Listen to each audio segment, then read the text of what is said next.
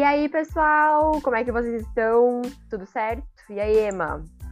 E aí, Miranda, tudo bem, gente? Poxa, estamos aqui de volta. Hoje estão desfalcados, mas estamos aí para mais um Biomecast, para alegria dos nossos ouvintes. Pois é, aqui estamos nós. Hoje Sem o Felipe, não... né? É, hoje o Felipe não conseguiu aparecer, gente, tá? Essas tecnologias. A gente deu uma folga né? pra ele, né? Na verdade, a gente, ele é. tava merecendo uma folga aí. É, trabalhando demais. É, deu uma folga. Tá bom, tá certo. Mas aí, sem ele, a gente vai ter curiosidade hoje, Milena? Não, com certeza, hoje? né? Com certeza. A gente segue aqui, segue o fluxo, como disse. A gente segue firme, é isso aí. É. Não podemos decepcionar também, né? então tá. A nossa curiosidade de hoje é bem interessante, assim, para o pessoal que gosta de usar, sabe o quê? Um salto alto. Vocês sabiam que o salto alto ele é diretamente proporcional à intensidade das alterações e sobrecargas biomecânicas, biomecânicas causadas no organismo? Quer dizer que quanto maior esse salto, maior vai ser a intensidade dessas alterações. Aquele saltão, aqueles é, bem altos, né? Tinha. É. Quer dizer, a gente gosta. Não sei, né? Eu falo por mim. Eu já usei muito salto antes Agora eu já meio que desisti, assim, não uso tanto. Mas eu sei que tem uma galera aí que curte usar um salto bem alto. Talvez se interesse em ouvir essa curiosidade. Então a gente trouxe aqui um estudo de Mota e colaboradores de 2009, que eles levantaram Mota, algumas calma aí, calma aí, calma aí, calma aí, calma aí. Ah. Calma aí, Mota, o Mota, tu tá falando do professor Bole?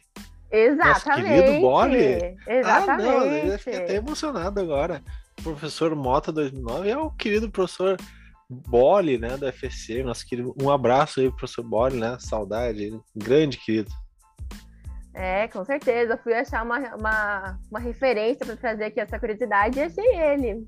Então fica um, um, um oi pro pessoal da FSM que nos acompanha também. E eles fizeram um estudo bem legal que mostrava algumas considerações relacionadas ao uso do salto alto né, e o que, que, o que acontecia então com as pessoas que estavam utilizando. E concluiu também uh, que causava bastante desconforto na maioria das pessoas. E isso podia acarretar em algumas lesões e algumas dores na região de antepé, que é a parte da frente ali da sola do pé, e também na coluna lombar. Às vezes, quando a gente vai numa festa, assim, ou vai para algum lugar, ou passa o dia inteiro usando salto, sente um pouco de dor na coluna. Eu já passei essa dorzinha também. Né, de... Ah, é? Olha é, aí quando fica muito tempo e, daí volta pra casa assim, meio renga, sabe? Aquela dor na coluna, meio acabada. Mas aí, agora já não uso tanto, já não me acontece tanto isso. É, mas, mas além. Tem, tem, muita gente ainda que, que usa tipo como uniforme, né? Uh, o salto alto, ele é, em algumas situações, ele é uniforme, então. Quem, uh, tem gente que não tem opção, né? Infelizmente, algum, ainda tem empresa que tem como uniforme, né, que a mulher tem que usar lá o salto alto. E às vezes estão não é uma opção. Tem a pessoa que está usando por opção, que é ótimo, beleza, acho que tem que usar. E tem aquela, quem quiser utilizar, mas tem aquelas pessoas que não têm opção por causa do uniforme, né? É uma pena também isso. Pois é, é complicado. E aí a gente entra numa outra questão, né? Que daí é mais delicada, assim, de acabar fazendo com que mulheres ainda necessitem usar como uniforme o salto uhum. alto, uhum. né? O que não deveria, o que não deveria ser, né? Mas vamos voltar aqui para as considerações biomecânicas relacionadas ao uso desse salto. Quem sabe a gente pode trazer aí para essas empresas, né, de o porquê não seria uma boa ideia, então, continuar é, trazendo o salto alto uh, como parte desse uniforme, né, porque ele pode gerar essas sobrecargas musculoesqueléticas é, dentre as lombalgias, também o hálux valgo, que é aquele joanete que a gente conhece informalmente, né, algumas calosidades, então aquele calo, fraturas, algumas lesões ligamentares, principalmente quando o salto for mais alto, a gente pode acabar uh, causando entorse, né? Dando aquela viradinha no pé, marota, assim, que machuca mesmo. é, e isso acaba, então, podendo alterar a antropometria dos pés com relação à largura do, ar, do arco plantar também. Então, esse arco plantar ele pode acabar ficando mais alto, então tendo aí, criando uma tendência a um pé cavo. Né? E, além disso, algumas outras alterações na região de joelho, né? como alinhamento e também o aumento dessa flexão uh, da articulação do joelho. Além de algumas outras diferenças em ângulos de articulações da parte dos membros inferiores. Além disso, eu vou entrar um pouquinho mais sobre o que, que vai ser o nosso assunto de hoje, né, que vai ser relacionado, relacionado principalmente à pressão. E um dos aspectos mais levantados assim, em relação ao salto alto é justamente essa mudança de pressão plantar da região posterior, ou seja, ali do retropé, para a região anterior do pé. Né? Quem lembra aí do ciclo da marcha sabe que o contato inicial ele é feito no calcanhar e depois essa pressão ela vai se distribuindo conforme a gente vai apoiando mais o pé até chegar na parte da frente, ali no antepé. E isso vai aumentando proporcionalmente com o tamanho do salto, como a gente falou lá no início. E essa sobrecarga, ela vai acabar atingindo principalmente a região da cabeça do quinto metatarso. Né? Então, podendo acarretar aí outros problemas para essa região também. Quanta coisa, né? Nossa, hein? eu acho que o pessoal com essa curiosidade, o pessoal já sentiu a pressão no episódio, né? É. Depois dessa, acho que tem que chamar a vinheta, né? É. Depois da piada.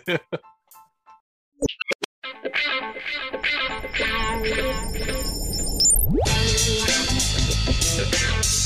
felt a great pleasure of introducing uh, Felipe Hoppes. Hoje o professor Emanuel está aqui comigo. Parabenizei ontem, mas ele está é. com uma ressaca, acho.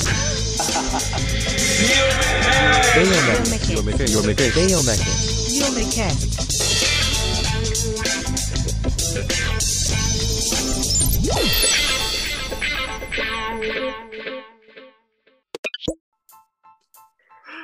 Gente, eu não posso perder a oportunidade, né, de, de largar uma, uma piada sem graça, né? Faz parte, né? Todo mundo que começa a envelhecer com essas piadas sem graça.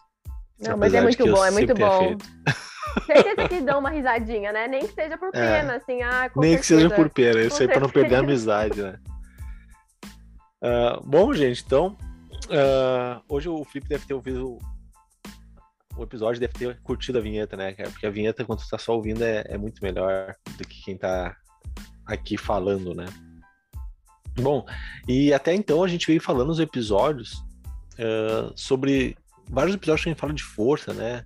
falamos de força muscular, força de atrito, força de, de impacto, força de reação do solo, enfim, uma série de forças. E, e essas forças, no momento que a gente aborda aqui, são aquelas que estão relacionadas a produzir um movimento de translação, né? Que vai acelerar um objeto, né? Para fazer com que esse objeto se movimente, para colocar ele em movimento, seja objeto, seja o corpo, né? Uh, e uma coisa importante que a gente vai falar hoje, que é um estudo da cinética também, é um estudo de forças, mas agora a gente vai falar mais sobre, uh, vai discutir um pouco sobre como essas forças estão sendo distribuídas na região de contato. Então a gente tem uma região de contato, que é aquela região onde a força está sendo aplicada, e essa força é distribuída nessa área de contato. Então, exatamente isso aí é o conceito de pressão que a gente vai falar isso, né? Principalmente quando a gente pensa de forças de impacto. Então, lá nos primórdios do Biomecast, aí, que é o pessoal que ouve lá desde os primeiros episódios, tem uns que eu gravo até sozinho no início. Uh, sabe aquelas, aquelas pessoas que estão super famosas e falam assim, né? Não, na época eu gravava sozinho no meu quarto. A gente continua gravando sozinho no quarto, tá, gente? Então a gente tá nessa época ainda. Mas antes. Sozinho, não, está no estúdio, não, não, não explana. Mas naquela época, assim, que a gente gravava sozinho no quarto. uh, só com o seu computador. Uh, a gente tem um episódio lá de. que é um episódio introdutório sobre pressão plantar. Que ele vale muito a pena para ouvir. Eu utilizo ele, inclusive, ainda como, uh, como apoio para minhas aulas. E acho que vale a pena o pessoal que não ouviu dar uma ouvida lá, que é o que a gente vai falar hoje.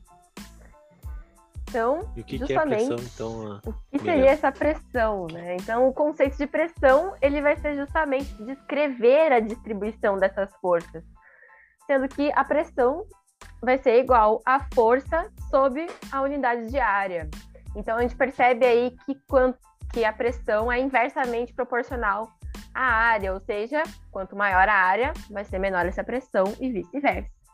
A unidade da pressão é newtons, newtons por metro quadrado, porém tem algumas outras unidades que também são utilizadas com frequência, que é o pascal ou quilopascal.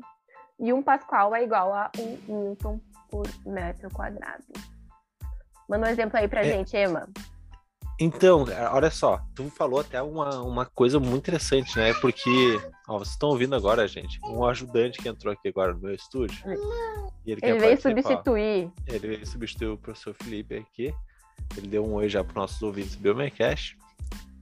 Agora ele já vai. Já foi retirado aqui dos nossos estúdios para, para segurança.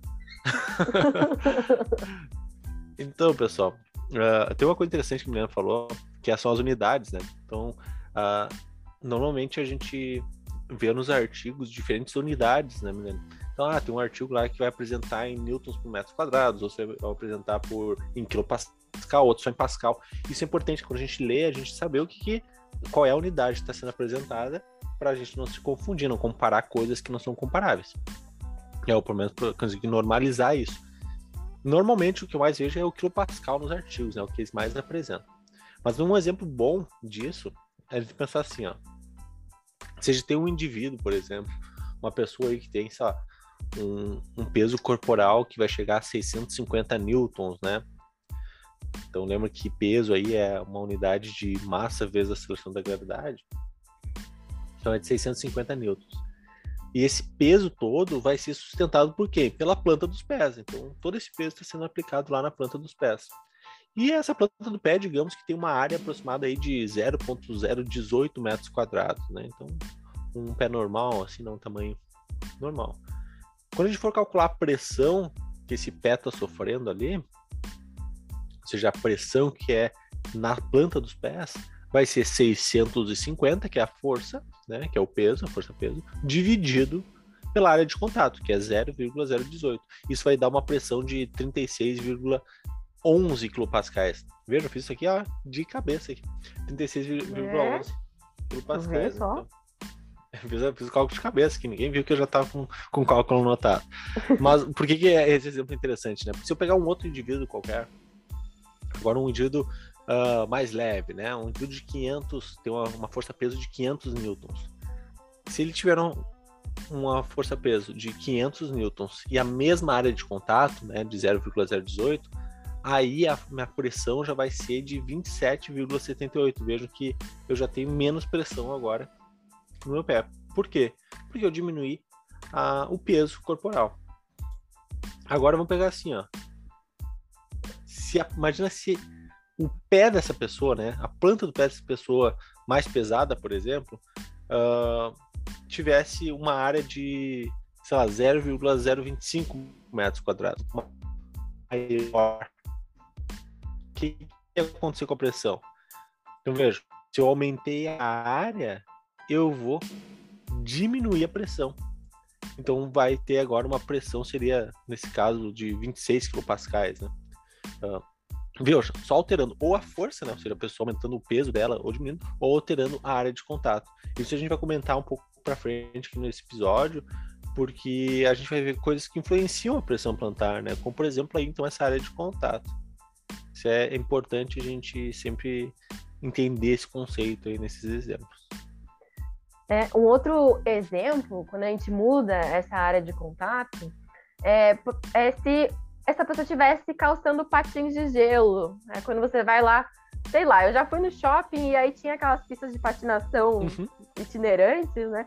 E a gente coloca aquele patins e, meu Deus, fica difícil, né? Quem já andou aí sabe. Então é justamente porque tem uma área de contato, além de perder um pouco do nosso equilíbrio, é, essa área de contato ela fica nitidamente menor com essa superfície do gelo em comparação com a sola de um sapato normal, né? Assim como a gente pode diminu é, diminuir essa área de contato com o salto alto que a gente falou lá no início, né? Também. É verdade. Não, e agora tava falando do nossa patins já é uma coisa que eu acho é acho todo não só patins mas patins né como de forma geral é, é, é muito legal assim acho a habilidade dos caras que conseguem patinar bem é muito legal assim é um, é um esporte que parece muito bom. Eu tentei já também patinar no, no gelo, assim, é muito difícil. É, exige muita força, né? E, e, realmente aumenta muito a pressão ali, né? Porque a área agora de contato alterou. Então, muito bom esse exemplo, né? Sim, com certeza. Outro, outro exemplo. E tem também. como aumentar, hein, Milena? Agora tá pensando isso, tá? Falou da, dos patins de gelo. do salto alto. Eles estão tudo diminuindo, a área de contato não piorando, mas como melhorar, digamos assim, né? Ou seja, aumentar a área para diminuir essa pressão. Tem como. Ué, outro exemplo aí, seguindo, já que a gente está chegando perto do inverno, a gente deu exemplos de frio, né? Então, se as pessoas estivessem calçando esquis ou botas para caminhar na neve, vamos, vamos fingir que a gente tem neve aqui onde a gente mora, né? Mas um, não precisa ser exatamente na neve, às vezes você pode calçar uma bota então para caminhar no, numa superfície com, com barro, né? Com lama. Então tu vai ter uma superfície de contato ali bem maior. E essa pressão, então, por causa dessa maior área, ela acaba se tornando menor, né, em contato ali com uh, o chão. Né? Então, ou os esquis na neve, ou as botas, talvez para caminhar aí num, num, lugar que tem bastante. Uh, uma superfície assim, terrosa, né? Bastante barro. Ah, legal. E inclusive agora estava falando, estava pensando naqueles sapatos que tem de EPI, né? Normalmente são uns sapatos maiores, assim, né? Uns Sim. sapatos que tem uma, um, um, solado maior, daí quem sabe, inclusive. Eu não sei agora, nunca li nenhum trabalho que tenha comparado aquela, aquele sapato. Mas provavelmente é um sapato que vai ter maior distribuição da pressão, até porque normalmente a pessoa vai ter que utilizar durante toda uma jornada de trabalho, né, durante muito tempo. Isso ajuda a diminuir a pressão dos pés. Então, provavelmente uh, seja, uma, seja esse o motivo, né, de ser um sapato assim com um solado maior, né, mais, mais largo, né? Interessante. Sim, acaba trazendo um conforto maior também para essa pessoa que vai passar bastante tempo exato, né, com esse sapato. Porém, existe um outro, uma outra parte né, desse conceito de pressão que também vai ser importante durante algumas atividades. E um desses exemplos seria atividades que envolvem colisões. Então, quando a gente tem uh, uh, uma força de impacto, a gente vai tentar de tudo para fazer com que ela seja minimizada né, e deverá ser recebida, então, numa área que seja maior, então, justamente para minimizar essa pressão. Então, por exemplo, quando uh, aterrissamos de uma queda, a maioria dos atletas ela, eles vão tentar rolar para distribuir essa força de impacto. Então, é bem comum que as pessoas que, que fazem algum tipo de esporte que envolva é, colis, colisões ou que possam vir a cair, né, elas tendem a aprender a cair. Eu, eu acompanho bastante pessoas que, que vão na academia e aí levantam aqueles pesos bem grandes, né? Então elas já, já aprendem a cair de uma forma diferente para elas não se machucarem tanto, né? Eu jogo o peso para trás e cai com todo o corpo, assim, tenta rolar. Então, justamente para aumentar essa área de contato e não cair direto é, no chão. É, é, esses exemplos aí que, que tu traz, né? Uh, eu vejo que o pessoal de. O pessoal de lutas também, coisas. É, eles treinam isso praticamente tudo treino, né? E a gente tem outros exemplos, né? A gente pensa aí em equipamentos de, de proteção, né? Utilizados no esporte, que muitos equipamentos são feitos, né?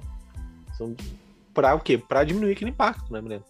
Com certeza. Por exemplo, joelheiras no vôlei, as luvas de boxe, as caneleiras no futebol, as ombreiras também no futebol americano e no hockey de gelo. Então, tudo isso para aumentar essa superfície de contato, poder dissipar melhor essa força. Uhum. É, muito...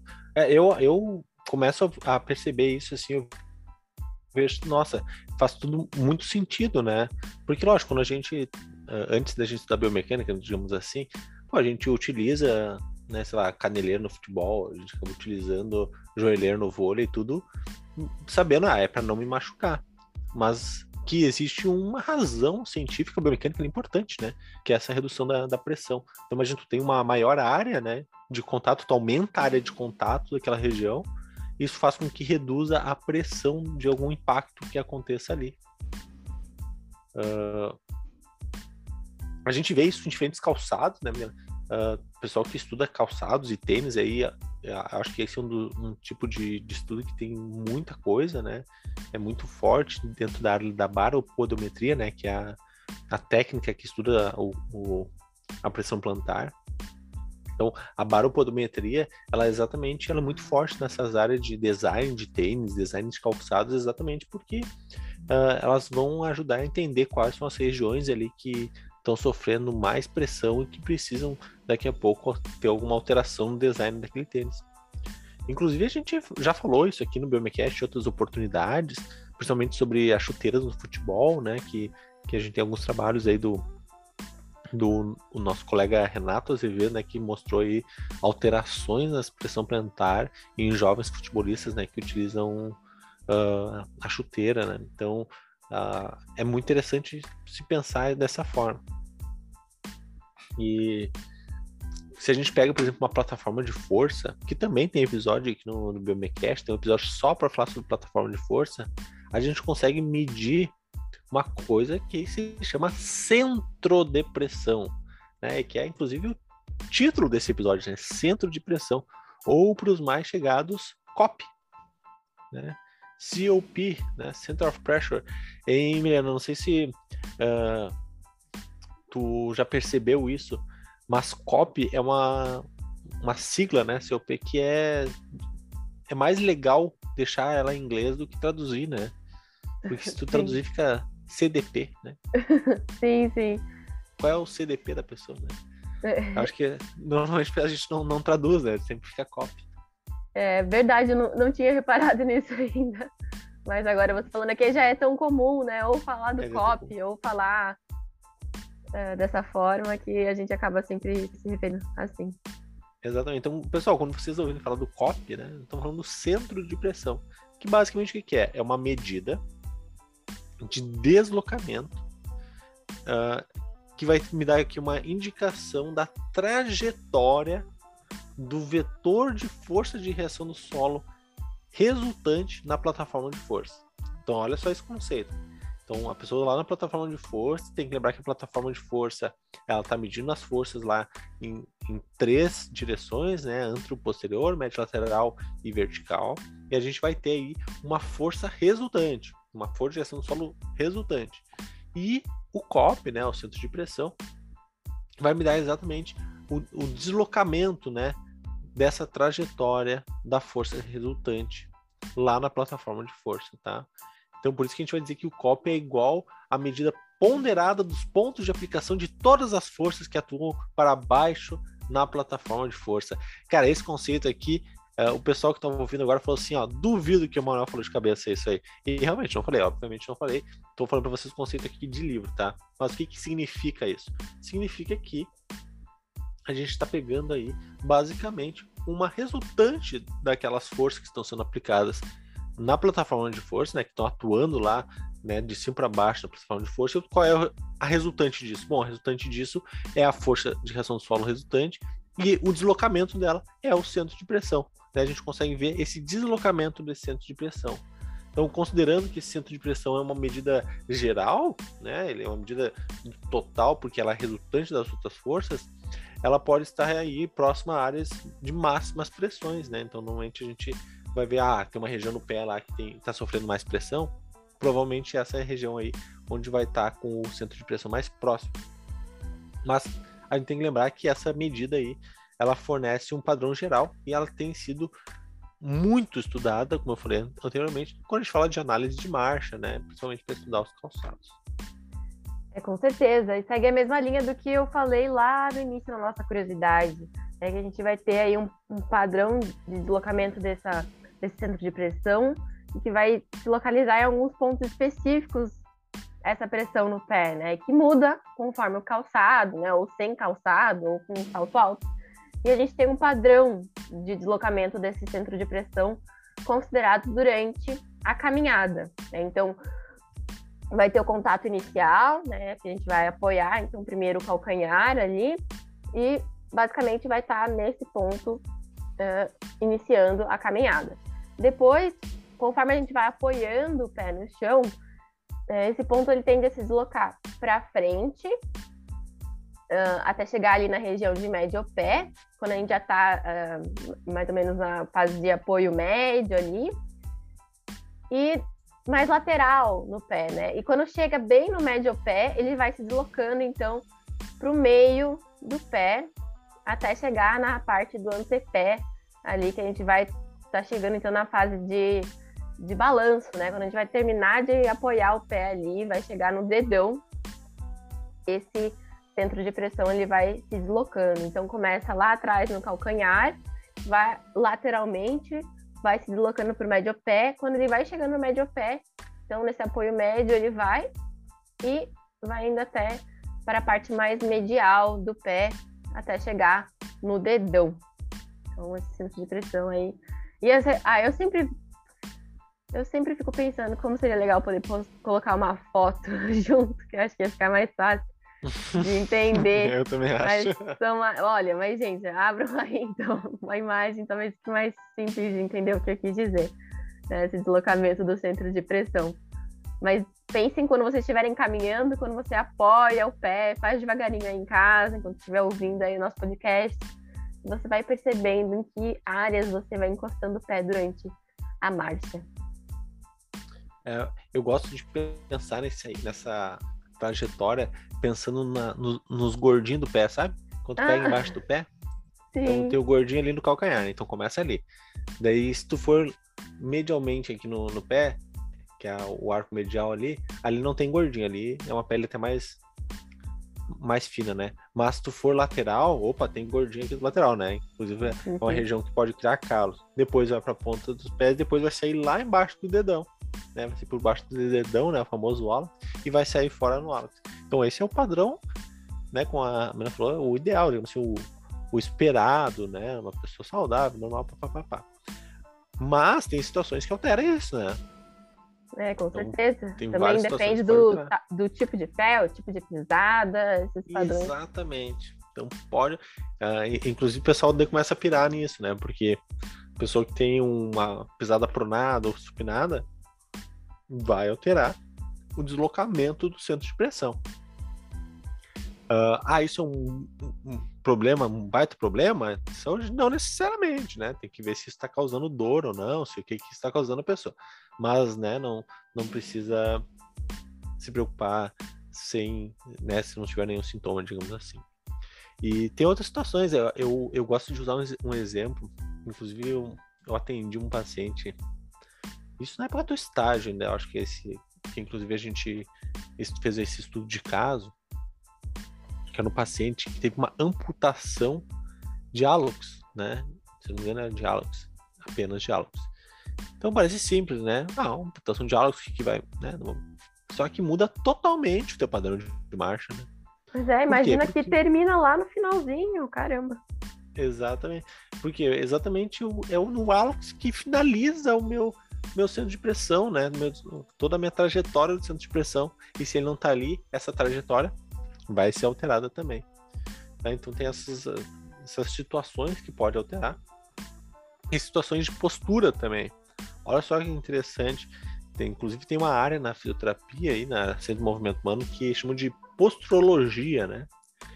Que trabalha muito com a relação entre postura e pressão plantar e deslocamento do centro de pressão.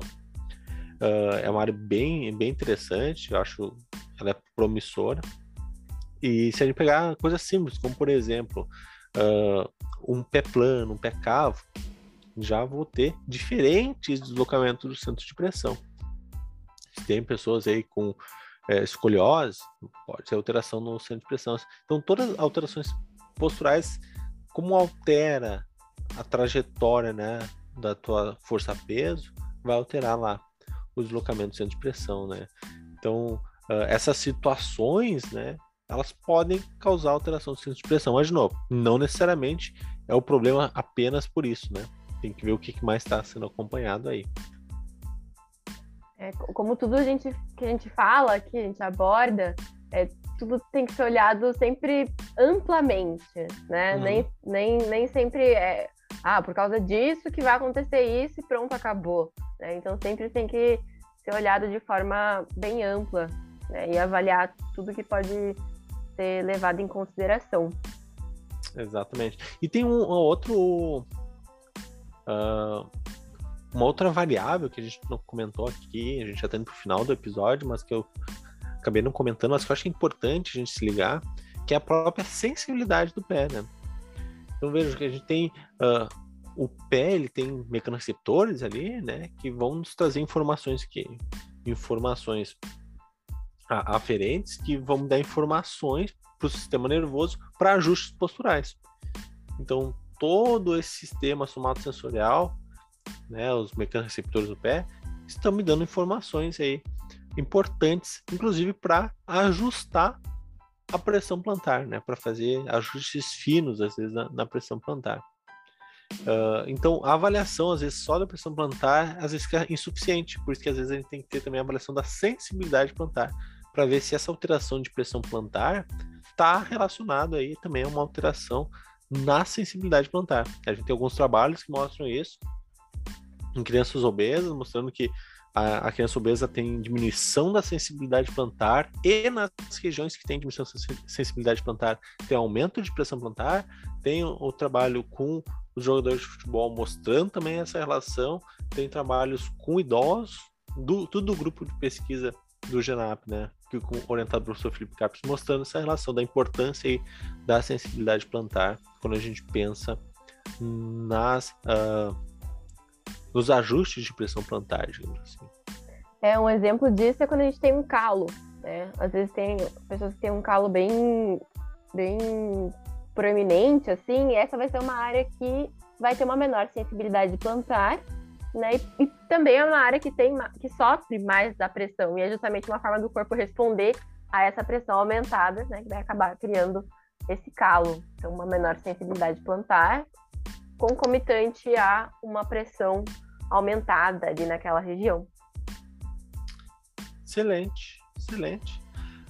O episódio ficou muito bom, Juliana. Né? É. A gente estava aqui representando, né? O professor Felipe nos deixou aqui né? Nos deu essa confiança, né? E não estaria hoje, mas a gente achei que ficou bom, ficou muito bom. Fizer, fizemos jus.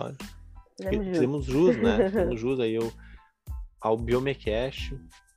Uh, eu espero que vocês tenham gostado desse episódio. Tu gostou, Milena? Ah, eu gostei. Eu adoro esse tema, na verdade. Eu gosto também, Milena. Nossa, eu... tu pegou agora num ponto. Eu gosto muito desse tema. Inclusive, o professor Bori, que tu iniciou o episódio citando ele, né? O trabalho dele. Ele Sim. também é fã da pressão plantar. E eu sou fãzaço também. Eu acho que, é, além de ser fácil de coletar, digamos assim, traz muitas informações legais. Então, eu acho muito legal também. Sim, e é um tema mais palpável, né? Só a pessoa olhar o pezinho dela aí já, já dá para ter uma noção. Ah. Ela tem um calinho. Né? Exatamente, exatamente. Eu gosto muito. E espero que nossos ouvintes também gostem desse episódio e que nos acompanhem aí nas redes sociais e também nos ouçam em qualquer plataforma de áudio de sua preferência. É isso aí, Milena. É isso. Até a próxima, gente. Tchau.